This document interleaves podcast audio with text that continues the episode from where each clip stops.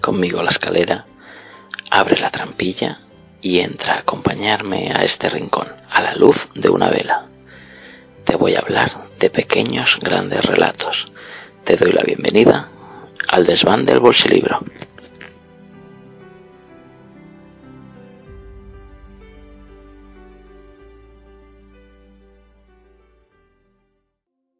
Señor Nordam, es tarde, balbuceó el médico confuso. Tengo trabajo que hacer ahora. Lo supongo, asintió fríamente Melvin, clavando sus ojos claros en su interlocutor con expresión de pocos amigos. Rápida, su mano diestra enguantada puso entre los dedos nerviosos del galeno una bolsa repleta de guineas de oro, que tintineaba musicalmente dentro del paño. He visto a esos rufianes que roban sepulcros, imagino el resto, doctor. Pero eso es asunto suyo, no mío. He venido a por lo que me prometió en su día. Lo necesito ahora. ¿Ya? El médico tragó saliva, estrujando la bolsa contra sí. ¿Ahora mismo?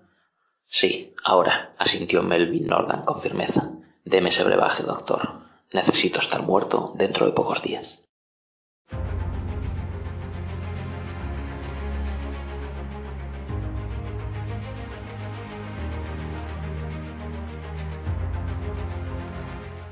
Has escuchado parte del primer capítulo de la novela Sepulcral. Bienvenido y bienvenida a un nuevo programa del Desván del Bolsilibro. Este micropodcast, como sabes, desgrana las grandes historias de los llamados bolsilibros, novelas de aduro o novelas de kiosco. Además, en esta ocasión y para ambientarnos en Halloween, época de publicación de este episodio, tendremos una novela de terror. La novela sobre la que te hablaré hoy es Sepulcral, de Curtis Garland, cuyo auténtico nombre era Juan Gallardo Muñoz, y se corresponde con el número 603 de la serie Selección Terror, editado por Bruguera en enero de 1985. Estamos ante la última novela de Curtis Garland dentro de la mítica colección Selección Terror, que terminó en el número 617. Desconocemos si él era consciente de ello cuando abordó la tarea de ponerse al frente de ella, pero destila cierto sabor testamentario y parece una especie de compendio de las constantes temáticas preferidas del autor dentro de la misma. Así tenemos una ambientación muy querida por él, el goticismo de la Inglaterra de finales del siglo XIX, con el espíritu de Edgar Allan Poe impregnando las páginas, un autor de origen norteamericano pero que Garland siempre quiso trasladar a ambientes británicos, aunque permanezca cierto influjo del continente americano por las páginas del texto. Tenemos una zona lóbrega, donde un caserón es azotado por la tormenta, y en el cual el señor del lugar teme que sus parientes solo estén con él por dinero. Por un lado, escribe una carta a un amigo suyo norteamericano y con el compartió estudios, instándole su comparecencia en el lugar, pues teme ser asesinado por uno de sus allegados. Por otro, urde paralelamente un ingenioso plan para descubrir quién es el que ansía su fortuna, tomará un brebaje que le situará en un estado cataléptico y cuando todos piensen que ha muerto, despertar y comprobar civilinamente las reacciones de todos. Mientras el amigo americano viaja hacia el encuentro, el otro toma la fórmula, es enterrado y cuando pretende salir del ataúd comprueba que los trucos preparados a tal efecto no funcionan.